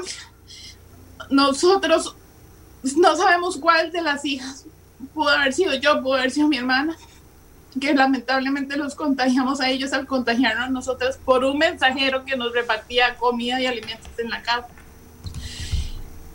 Papá falleció el 24 de septiembre cuando la estadística era en promedio 700 personas fallecidas. Y yo estoy segura que él jamás hubiera querido irse. Era el tiempo de Dios, como lo decimos los cristianos, era el tiempo de Dios. Pero lo más temible del COVID no es los síntomas que te vayan a dar. Lo más duro del COVID es aceptar la muerte a través del COVID. Porque yo creo que todos vamos a partir de algún momento, de alguna forma. Y tal vez si nos cuidásemos más o si hubiéramos sido más preventivos, tal vez no, no mi historia sería diferente yo estoy en un grupo de duelo de personas que perdimos pacientes de COVID y las historias son increíblemente fuertes. Desde una persona que se quebró un brazo y fue por un yeso y terminó muriendo a través del COVID. Nosotros no estamos preparados para que nos dé COVID. Yo, como, como dijo aquí este, una de las personas, la solidaridad la vi, sí, una persona, una, dos tal vez en la familia. Yo tuve que enterrar a mi padre como todos ustedes que han tenido un padre, y ojalá que sea un padre tan bueno, por medio de una llamada de Zoom, tuve que gritarle a papá que lo amaba. No pude ni siquiera verlo. Un hermano tuvo que verlo en una bolsa, donde mi hermano decía, pero no lo puedo reconocer, donde rociaban un poco la bolsa para permitirle a mi hermano identificar a mi padre. Mi papá murió solo, no pudo estar ninguno en mi familia una hermana que es médico en San Juan de Dios pudo visitarlo en el México por el protocolo y la investidura médica, pero cuando él ya se fue, él, tuvo que estar solo. Muy valiente mi padre. Y es muy doloroso porque a mí me dio COVID, yo soy sobreviviente como todos ustedes, pero van a haber muchas personas que no lo van a lograr. Van a haber muchos que se van a ir. Y yo creo que sí, como persona que me dio COVID y que he perdido a alguien que he amado y amo, tenemos que estar preparados. Yo no tenía agua, no teníamos más atunes en la casa. O sea, tuvimos que buscar entre la familia quién pudo salir o quién podía llegar, poner en la acera de la casa un poco más de comida para que pudiéramos contener la situación. Yo tengo una hija de 11 años, yo la aislé completamente, nunca tuvo síntomas. No sabemos científicamente si fue asintomática o nunca se contagió, pero nunca presentó. Vivió 28 días en una carpa, una niña de 11 años viviendo sola en una carpa, apenas con el agua y el baño y lo que le pasábamos de alimento. Pero, doña Amelia, nosotros no estamos preparados para que nos dé COVID. Todo el mundo te explica cómo no nos podemos contagiar, cómo hacer el distanciamiento, qué debemos de hacer para darles las manos, pero nadie nunca nos dice tengan más arroz, tengan más agua, compren alimentos por si en el caso alguno no puede salir, tengan un ahorro. Yo he conocido en este momento personas que me llaman para pedirme 5 mil colones o 10 mil porque no tienen que comer y están todos con COVID. Yo creo que parte de la prevención es aceptar que algunos o muchos nos vamos a contagiar y que si somos la cabeza de un hogar, tenemos que preparar ese hogar en caso de que la enfermedad llegue. Hay muchas alternativas, a mí también, este, yo hice la sopita, yo hice el jengibre, este, yo me tomé, yo me tomé el acetaminofén, o sea, hice lo que había que hacer. Gracias a Dios sobrevivimos a pesar de que teníamos antecedentes de asma, pero la población de Costa Rica no está preparada para ser paciente de COVID. Estamos preparados para que no nos dé COVID y nunca nadie nos ha dicho, mire, si a usted le va a dar COVID, usted debe tener un, un, un, plato y una cuchara para el que tiene síntomas. El resto tiene que buscar otro. Entonces hay que tener dos cocinas, porque no se puede estar cocinando para los que tienen COVID y para los que no. Y muchísimas veces, como les he dicho, en la experiencia personal, no estamos preparados para que se vaya un familiar. Nadie nunca nos dijo si les va a pasar estar en la estadística de que perdieron un familiar. Sepan que, que van a tener un acompañamiento. Yo, todos los medios que he buscado es porque alguien me dijo, mire, van a dar un grupo de duelo, mire, va, va doña Amelia va a hablar acerca del COVID. Entonces, algunas personas, pero creo que debemos apoyar más en aquellas personas que van a sufrir de COVID y no porque sean irresponsables. Yo no fuimos irresponsables, considero que guardamos protocolos, pero no dio COVID. Entonces, de parte de, las personas que han fallecido, porque a esas personas que por ahí dicen un muerto más, o sea, ese muerto era una persona, ese muerto tenía una vida, y todavía los que estamos aquí añoramos que esa persona se haya ido por COVID. Pudo haber sido Francini, pudo haber sido el doctor Juan Da, pudo haber sido Don Bolívar. Y estoy segura que si nosotros no estuviéramos aquí, alguien estuviera llorándonos. Entonces, en voz de todas las personas que están fallecidas, fueron guerreros del COVID, los soldados que mandamos y no pudieron regresar, y a todas las familias que sufrimos y lamentablemente algunas que pueden sufrir esto que pasamos, creo que tenemos que ser muy responsables en la prevención, por supuesto, y también en la contención de qué tenemos que hacer cuando nos vaya a dar COVID. Así que muchas gracias a todos y buenos días. No, muchísimas gracias, muchísimas gracias Francini. Muy duro, muy duro, muy cierto, muy buena la recomendación. Eh, todo lo que dijiste muy sabio también. Has sacado una gran experiencia de esto y las has compartido con nosotros. Vamos a, ver a los que quedan. Eh, creo que se quedaron todos porque hay gente que está trabajando, etcétera. Con un último pensamiento de ellos para que nos están escuchando y al final le estoy pidiendo al doctor Mario Ruiz, gerente médico de la caja, que nos dé el estado de situación. Así están las cosas. ¿Qué está pensando usted? ¿Usted cree que no va a pasar nada? ¿Qué está haciendo por evitar que pase? Pero los números nos van a asustar otra vez. Eh, así que vamos a hacer, eh, comenzando con, el doctor, eh, con el abogado Dalanese, que por favor nos diga que, a esta altura, a esta conversación, ¿qué quiere dejar, doctor, como pensamiento entre quienes nos escuchan? Bueno, yo creo que sería redundar lo que yo estoy pensando. Simplemente un llamado a los costarricenses o a todos los habitantes del país, costarricenses o extranjeros, que sepan que esto es real, no es una conversación de barbería, no es una conversación en un restaurante, es real. no es una película de ficción. Es, es real, es doloroso. Yo tuve la suerte de que no me dio asfixia, lo repito, pero pensé mucho en los que estaban viviendo la asfixia. Eh, y en cualquier momento le va a tocar a alguno de nuestros parientes. Tenemos que cuidarnos a la espera de que salga la vacuna para poder salvarnos.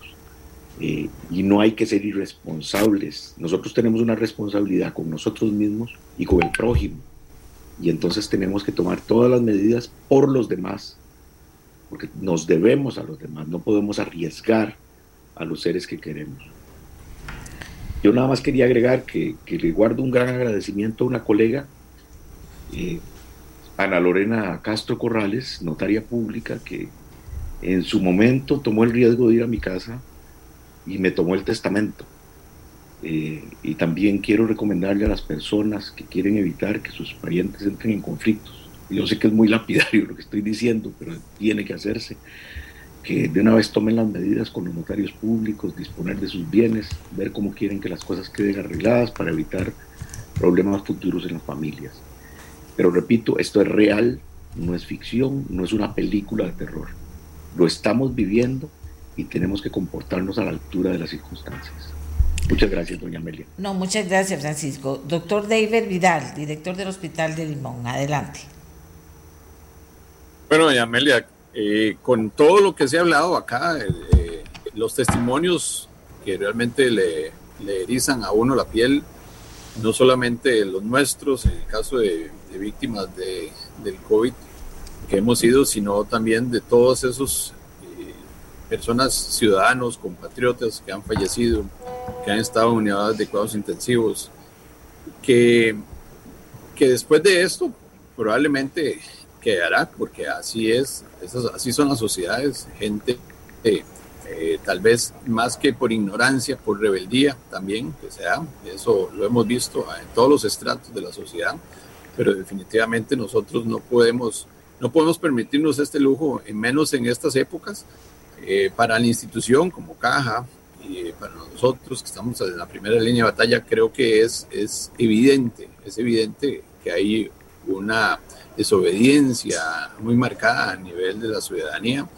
Eh, los, los recursos son finitos, los recursos son finitos. Este, la mayor cantidad de pacientes, de, infecciones que se están dando a nivel mundial, eh, aunque, aunque estemos en vísperas de una vacuna, eh, ya sabemos que eso no va a ser tampoco ninguna de las soluciones específicas si nuestro comportamiento sigue de la misma forma. Eh, alguien decía por ahí que por qué América tiene esos altos índices de, de infección eh, mayormente a nivel mundial y tuvimos más de tres o cuatro meses de una probabilidad de poder resguardarnos desde que inició la pandemia en Europa y no lo hicimos. Y, lo estamos viendo actualmente. Europa nuevamente repunta y hay confinamiento en los principales países de Europa. Y nosotros como que estamos esperando nuevamente que venga otra situación igual como está haciendo Europa para poder tomar las medidas. O sea, yo creo que esto, eh, y no se trata de, de tampoco de estar estar en, confinamiento, volvemos a, hacer la vida social o confinamiento, no, se trata del resguardo de todos nosotros, de nuestras familias, como ustedes lo han visto, es dolorosísimo perder compañeros de trabajo, perder vecinos, perder familiares. Yo creo que, que una de las circunstancias más importantes, no hay motivos objetivamente para no aplazar ninguna reunión del tipo de que sea. O sea, específicamente en esos, eh, después vamos a poder celebrar con gusto con besos, abrazos probablemente. Por ahora dejemos eso para otras ocasiones. Yo creo que lo más importante, ustedes, eh, los radioescuchas que lo han estado eh, viendo en este momento, esos testimonios desgarradores y, y, gracias a Dios nosotros que podemos estar aquí para poder comentarles eh, que Dios nos dio esa nueva oportunidad de estar, y es por algo, y es por algo y creemos firmemente en que nosotros tenemos que cuidarnos. Muchas gracias, doña María. No, gracias a usted, doctor. Rafael Arias. Don Rafa. Don Rafa, a ver. Especialmente muy impactado por el testimonio de todos los compañeros y compañeras de este panel, especialmente por el testimonio del Comanche Bolívar, compañero de la municipalidad, historias, la muerte de su hermana. Doña Francini me llegó al corazón su testimonio, una cosa que no debería pasar, tener un, padre que, por, el COVID fallezca y, y estar solo y no verlo y no despedirse.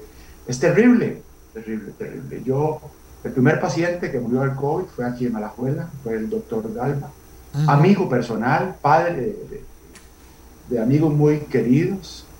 Eh, y desde ese primer paciente hasta quienes están muriendo hoy, merecen nuestro respeto y la reflexión de que tenemos que cuidarnos nosotros para poder cuidar a los demás.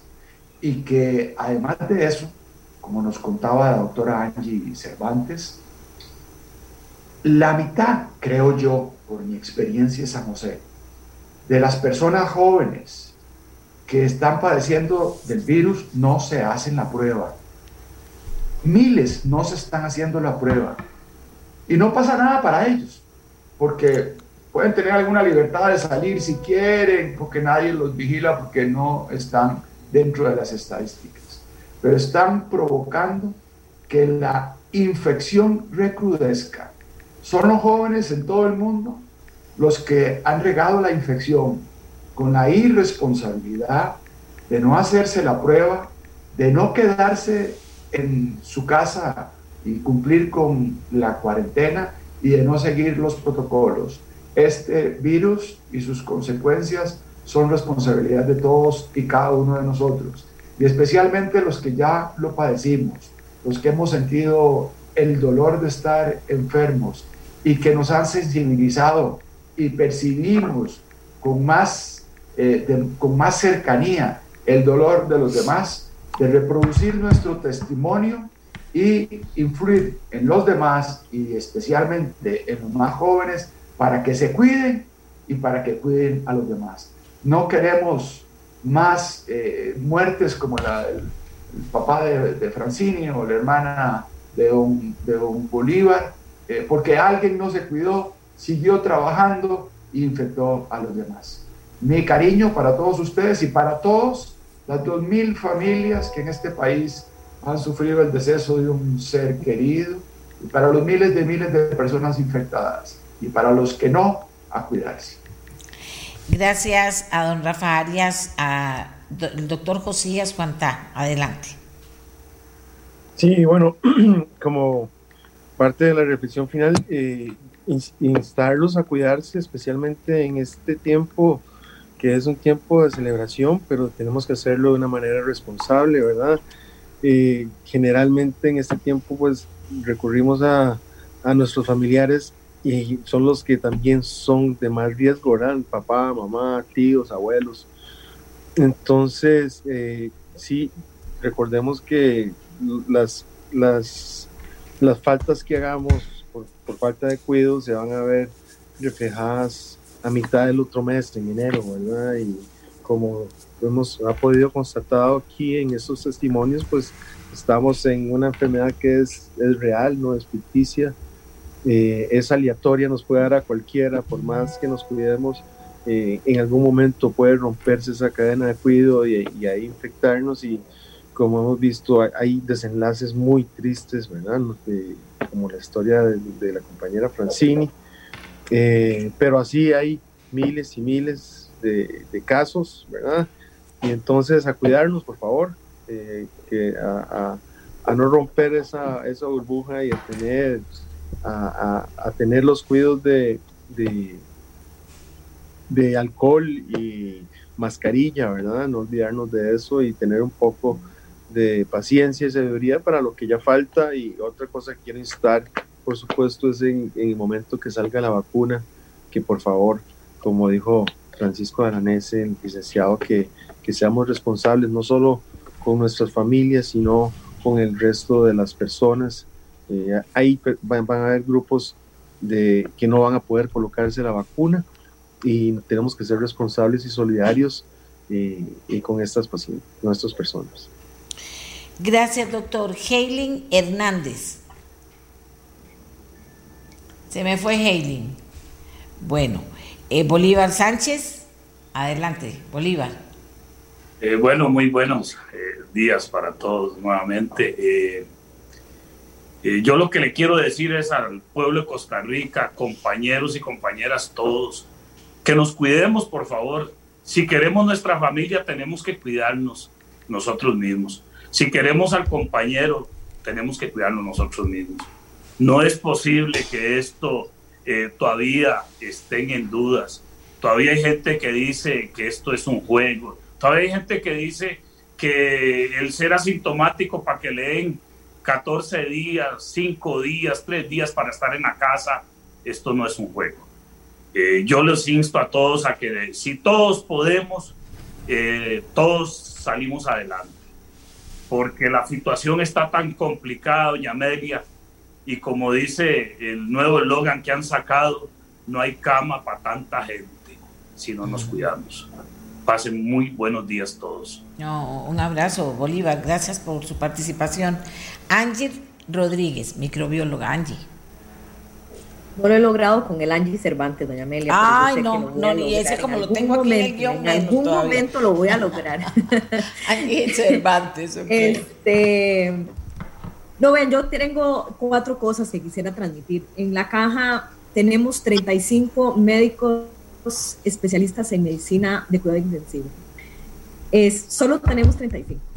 Tenemos personal finito para dar atención de cuidado crítico y están sumamente cansados. Internistas, neumólogos, todos los especialistas que están dando atención en cuidado crítico, todo el personal de enfermería está sumamente agotado. No solo se nos están acabando las camas y se están haciendo esfuerzos por tener más, es que cada una de esas camas necesita de una a dos personas para que cuiden esas camas. Y la gente está cansada. Es importante que hagamos nuestra parte. Eh, cada vez encontramos más reinfecciones. Estamos encontrando muchísimas reinfecciones en pacientes que ya tuvieron COVID y vuelven a tener COVID. Entonces, realmente la inmunidad que se puede hacer con, la, inmunidad más fuerte que podemos desarrollar es estando enfermos, porque tuvimos el virus vivo. Pero ya personas con el virus ahí vivo causando la enfermedad se están volviendo a enfermar y cada vez aparecen más.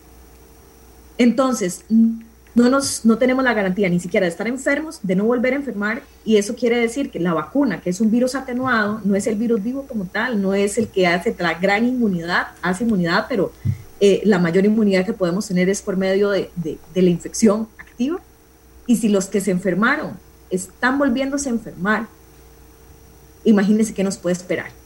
¿verdad? O sea, de verdad, aquí nadie se salva. Hasta los que ya nos enfermamos, nos podemos volver a enfermar.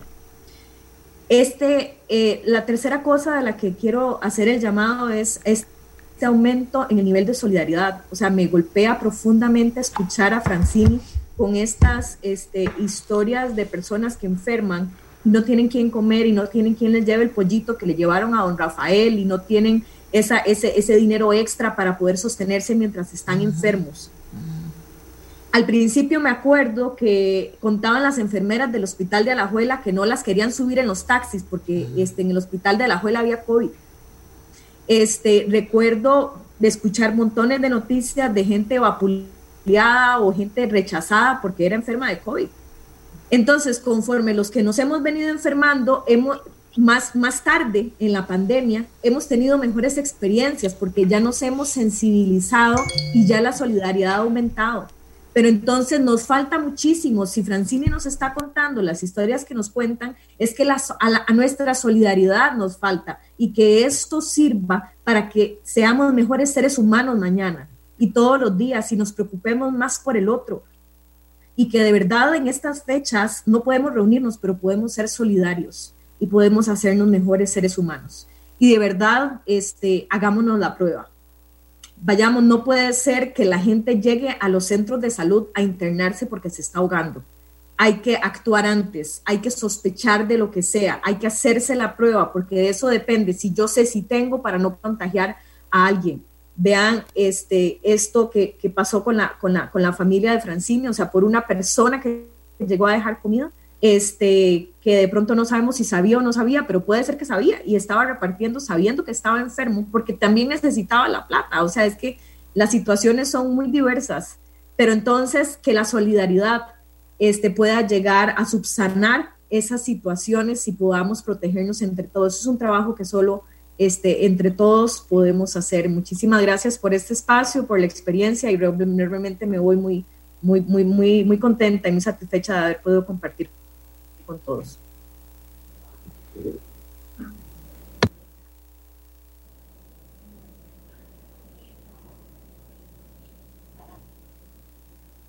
Estefanía. Adelante, Estefanía. Yo quisiera que por favor tomaran conciencia, que sigamos los protocolos. Eh, mi papá era una persona que no creía en este virus y sin embargo fue el primero de mi familia que atacó y fuertemente. Y cuidémonos, por favor, no solo por nosotros, sino por los demás. Muchas gracias, que tengan buen día. Gracias, Estefanía. Francini. ¿Tenía Francini? Bueno, yo también creo que Francini nos, nos compartió muchísimo, demasiado de su experiencia, que lo hizo de una manera muy inteligente también para llegar con, con mensajes muy claros y muy directos. Así que eh, eh, le agradecemos también su participación. Y voy a conversar con el doctor Mario Ruiz, gerente médico de la Caja. Doctor, actualícenos en la situación, por favor. Hemos aprendido mucho hoy, pero actualícenos en eso que nadie puede decir que es mentira porque usted maneja exactamente los datos y también no sé si maneja que se vaya a tomar alguna medida en particular por parte de las autoridades sanitarias en las próximas horas. Adelante.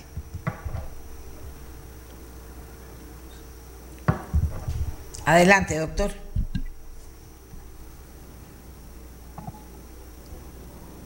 Doctor, tiene... Ah, ok.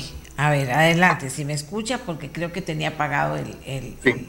Hola, eh, buenos días a todos. Eh, buenos días, doña Amelia, don Francisco, Rafael, doña Francini, doctor Vidal, eh, Juan un placer verlo. Eh, ayer que pudimos mensajear un poquito, fue, un gusto.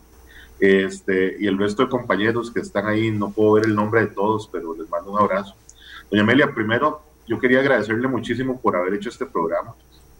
Este, creo que este programa es como una terapia de grupo para el país. Este, y creo que demuestra cómo el COVID ataca puede atacar a todas las personas, en cualquier nivel, en cualquier profesión. Es algo que, que, es muy duro porque el COVID afecta la salud, afecta la economía, afecta la sociedad y afecta inclusive hasta la parte psicológica eh, y la salud mental de las personas. Eh, la situación es muy crítica, Ayer alguien me preguntaba que si la situación era, era crítica, sí, es muy crítica. Se puede poner peor. Eh, y eso hay que, alguien ahora está diciendo que esto es eh, real y que tenemos que asumirlo como nuestra realidad. Me llamó mucho la atención el ratito que pude escuchar don Francisco cuando dijo que hay que preparar el, el, el testamento. Tiene mucha razón, porque hay que prepararse para lo peor, pero esperando lo mejor. Pero si uno ve la situación que está pasando en Europa y en otros países, tenemos que prepararnos para lo peor. Eh, cuando alguien cercano se ha enfermado, yo he tratado siempre de por lo menos hacerle una llamada y, tratar de darle seguimiento, aunque sea por mensaje de texto. Cuando el doctor Vidal, que fue eh, el primer director, que, y digo el primer porque yo sé que esto puede afectar a otros, este, que se enfermó y yo lo llamé y escuché al doctor hablando casi con una voz de ultratumba que se oía de verdad este, ronco, jalón. Eh, yo me preocupé muchísimo y vacilando yo le decía, doctor, va a ver que todo va a salir bien, por favor no se conecte. Pero también hay algo interesante con el COVID y es que ha sacado lo mejor de, la, de las personas. El doctor Vidal, a pesar de que estaba enfermo, este, siguió conectándose a todos los consejos de directores, aunque yo le dije que no, este, nunca me hizo caso y siguió conectándose a todos los consejos, siguió pendiente del hospital, siguió pendiente de las, de las cosas. Vieran que, bueno, y ustedes lo saben mejor que yo, es muy duro cuando llaman pacientes o familiares de pacientes porque quieren poder, quieren entrar a ver a sus familiares. Y uno sabe que es muy peligroso, que se pueden enfermar y se pueden contagiar. Firmar esos protocolos fue muy duro, porque eh, yo me imaginaba lo que ya se está volviendo una realidad, y algunos de ustedes lo comentaron, del tener que despedirse a través de Zoom, a través de un video, a través de, de una bolsa que, que, que, que está entre, la, entre, el ser querido. La doctora Marnie Ramos, que era la, la, la, encargada, bueno, es la encargada de la unidad técnica de listas de espera, ahora se dedica 24/7 a asegurarse que los pacientes que fallecen tengan un trato digno y que no se mezclen o que no se confundan para que sus familiares tengan a su ser querido lo más pronto posible y de la mejor forma posible.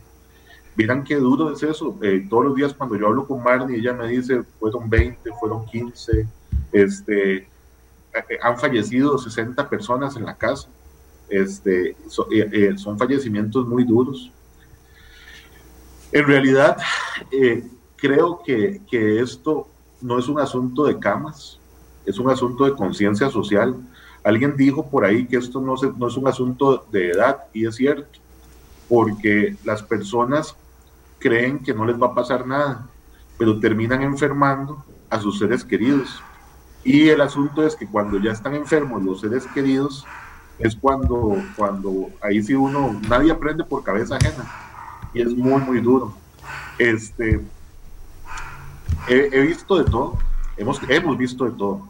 Desde emergenciólogos que ahorita están haciendo eh, guardia de día por medio, intensivistas que están haciendo guardia día por medio, enfermeras que están con doble turno o con triple turno, terapistas respiratorios que ahí están trabajando 24/7, personal de aseo que está con la camiseta puesta limpiando los cubículos, apenas queda un cubículo libre para poder ingresar otro paciente. Eh, personal que se encarga de hacer llamadas, inclusive hay, hay psicólogas voluntarias en el 911 atendiendo personas. Eh, eso ha sacado lo mejor de la sociedad, pero también nos ha hecho ver nuestras deficiencias como sociedad, nos ha hecho ver nuestras fortalezas, pero también nuestras debilidades. Eh, las cuarterías, que antes tal vez uno pasaba a la par de una cuartería en San José y no, no, no, no era consciente de los problemas que hay ahí de hacinamiento, de problemas social, problemas de violencia, eh, problemas de drogas. Todo eso el COVID nos está haciendo ver.